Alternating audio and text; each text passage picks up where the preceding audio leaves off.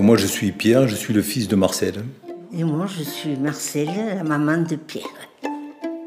Aidant, aider, corps à cœur engagé. Moi, j'avais envie de vous interroger sur euh, depuis quand vous avez euh, besoin d'aide? Est-ce que vous arrivez à vous débrouiller toute seule au quotidien ou est-ce que vous avez besoin d'aide Moi, je me débrouille seule, mais seulement maintenant, on avait les lois. J'ai une aide ménagère qui vient. Sinon, moi, je le faisais. Donc ça, c'est les lois qui vous ont permis ça, mais vous, vous aviez pas, vous étiez non, pas en on demande. n'avait pas demandé, non. Non, parce que si j'avais besoin de quelque chose, ma nièce comme ça serait, mon fils avec son épouse serait venu. Non. Puis c'est son médecin traitant, en fait, qui l'année dernière a dit que ça serait peut-être bien que les, les- les infirmiers du SIAD euh, passent régulièrement pour avoir un œil un peu médical. Alors que, que moi ou ma cousine, on n'a pas l'œil médical qui peut être attentif à certaines choses. Et ça, c'est- ça s'est un peu mis en place aussi euh, parce qu'elle a eu deux, alertes un peu cardiaques. donc avec des traitements particuliers, et, donc ça paraissait sécurisant pour tous, y compris pour maman, et puis pour nous aussi, que cette présence d'infirmiers vienne tous- les jours. Donc ça, ça a été la première étape avec les infirmiers, qui eux gèrent l'aspect médicaments.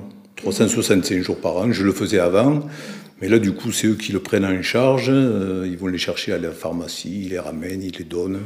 Voilà, donc ça, ça se passe très bien. Et puis au, fil des, semaines, en discutant, on a dit, mais est-ce que ça serait pas intéressant d'avoir une aide aussi pour le ménage? Mais comme, euh, comme tu le disais, en fait, oui, tu, tu le faisais un petit peu, oui, le balai, la serpillère. Mais bon, après, là, ça permet de faire un peu le, le petit plus qu'on faisait moins souvent, c'est-à-dire les briques, les vitres. hein, le- Comment vous le vivez, ça, le passage des infirmières et des aides à Je domicile? l'accepte quand on ne peut plus le faire. Monter sur une échelle pour faire les vitres, on voit que ça fait de l'emploi pour celui qui n'en a pas. Comme aide ménagère, on fait un emploi supplémentaire pour, pour les personnes qui vraiment en ont besoin. Mais vous préfériez que ce soit votre fils ou la famille qui fasse ce rôle-là plutôt que des Non, je professionnels ne me pose pas la question. Après, on ne le faisait pas. Jusqu'à ce qu'on mette ça en place. euh, Vous, c'était quoi votre rôle du coup Jusqu'à l'arrivée de ces professionnels Euh, moi, principalement, c'était le- d'aller chercher les médicaments à, à la pharmacie, de préparer le pilulier. Et puis après, comme maintenant j'ai j'ai arrêté mon activité professionnelle, je passe tous les matins aussi, quoi, mais je veux dire avec moins de rigueur. Quand je, dois m'absenter, je sais que les infirmiers sont passés, donc c'est rassurant. Je ne sais pas identifier euh, si ça va mal, si ça va bien, quoi, si, s'il y a un changement dans l'état de santé, qu'est-ce qu'il faut faire? Voilà, moi, ça, je ne sais pas faire. Donc c'est surtout cet aspect-là qui, me, qui me rassure, hein, puisque les infirmiers donc, qui passent tous les matins, s'ils s'aperçoivent de quelque chose, eh bien, ils mettent un petit mot, ils m'informent. Il y a beaucoup de- de- d'échanges comme ça qui se font. euh, en cas de besoin, et ça, c'est, je trouve ça très bien. Tout un tas d'alertes pour lesquelles je n'aurais pas prêté attention. Au-delà de, de- la vision euh, médicale, là, ça m'apporte plus de souplesse. euh. La méthode ce matin, je suis parti faire du vélo, je ne suis pas passé. Les autres jours, je serais venu un peu plus tôt, donc je me se levais plus tôt, passer, etc. On se sent euh, redevable dans le sens où, oui, ça devient une obligation. Il, faut, il faut faire, il faut y aller, c'est un engagement. Du moins une obligation ou un devoir. C'est un engagement. Pour moi, c'est. C'est pas quelque chose qui s'est marqué du jour au lendemain. Je pense que ça se fait dans la transition, un peu des, des courbes qui se croisent. Qui descend peut-être un petit peu, et du coup, ça nécessite qu'une autre, qu'une autre grimpe. Quoi. Voilà, ça se fait. euh.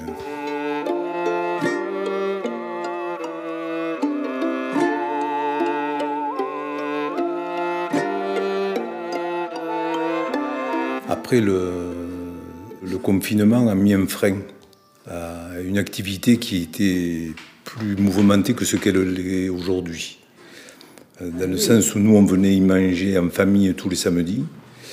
Le confinement, donc, on a interrompu cette, euh, on a interrompu le fait de venir manger le samedi. Donc, du coup, maman s'est interrompue aussi d'aller à la boucherie. Elle s'est interrompue et du coup, elle n'a pas repris d'y retourner. Voilà. Moi, c'est- comme ça que je l'ai ressenti. Quoi. Le fait de ne plus y aller, on perd l'habitude de marcher, de se déplacer, de descendre les trottoirs. Puis, on, je pense qu'il y a un peu de manque de confiance après dans, l'agilité. Hein. Donc, ce qui a enchaîné le fait d'aller chez le kiné.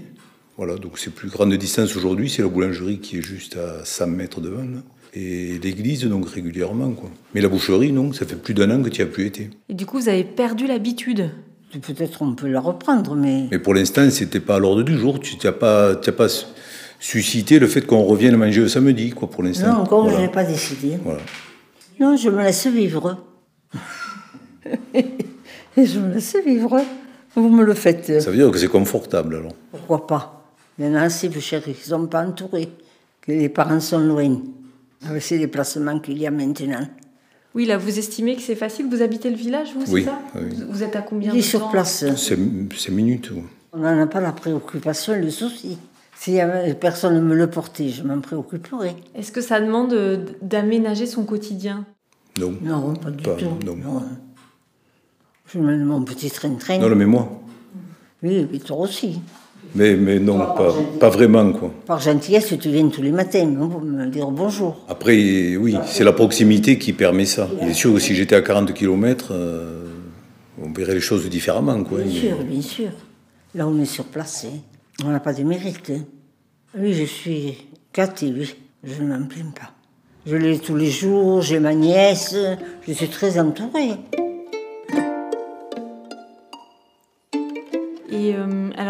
On, fait un documentaire sur la relation aidant-aidé.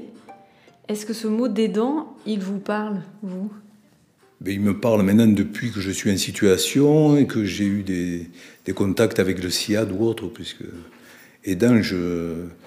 C'est pas un, mot du vocabulaire que j'aurais utilisé naturellement auparavant. Du coup, on voit bien ce qui se cache euh, dedans, quoi, dans, ce mot, quoi, mais il n'y a pas besoin d'explication de texte, mais aidant, mais oui. Ouais. Aider les autres, c'est quelque chose qui va être dans ma nature, quoi, mais, mais d'avoir cette étiquette-là, euh, comme marqué la poste, euh, bon, pourquoi pas, quoi, mais ça fait partie de la, de la vie de famille, quoi, ou, ça peut être en famille, ça peut aussi être avec du voisinage, mais, mais oui, pour moi, c'était quelque chose qui... Normal. Oui. Non, ça se fait naturellement. Hein. On a un problème de tout ça. Chacun on va vers son proche. Ça vient tellement naturellement de s'aider les uns les autres. On ne voit pas.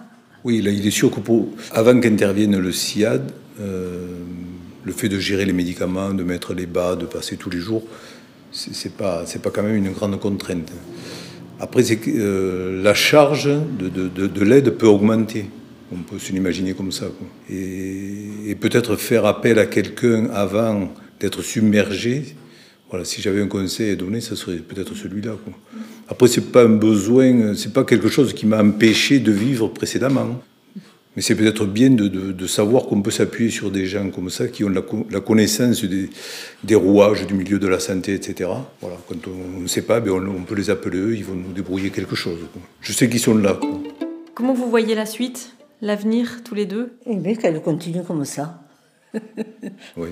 Aujourd'hui, ma plus grande question, c'est pour monter les escaliers. Quoi. Alors, il est vrai qu'il y a plein de, solutions qui existent pour, euh, pour, pour, nous aider tous à vieillir euh, sereinement chez soi, mais on n'est pas toujours bien informé de, tout, de tout ce qui existe. Alors, est-ce qu'on n'est pas bien informé ou est-ce qu'on ne va pas chercher l'information parce qu'on n'en a pas besoin ou on se dit on verra plus tard? Je pense que c'est peut-être un tout aussi. Donc c'est bien, je trouve que des personnes comme le SIAD nous attirent l'attention sur ce qui existe. Mais il est vrai que des fois, il faut se projeter un peu sur l'avenir, parce que s'il y a eu... On peut imaginer que du jour au lendemain, on ne puisse plus monter les escaliers. Ça veut dire qu'après, tu, peux, tu, resteras enfermé toute, toute la journée. Tu je vis le jour au jour. Je ne pense pas à l'avenir. L'avenir ne nous appartient pas. Donc vous dites ça sert à rien d'anticiper? Même que tu anticipes, si ça ne doit pas se faire, ça sert à rien. Alors il faut vivre le jour au jour. Et chaque jour apporte ce que c'est apporté. La preuve, vous étiez là aujourd'hui. non, mais c'est vrai. C'est, c'est, c'est bon, la famille, quand même. C'est vrai que la famille, c'est un lien inséparable. Aidant aider, corps à cœur engagé. Réalisation Nos Mémoires Vives sur une musique de Tana and the Pocket Philharmonic.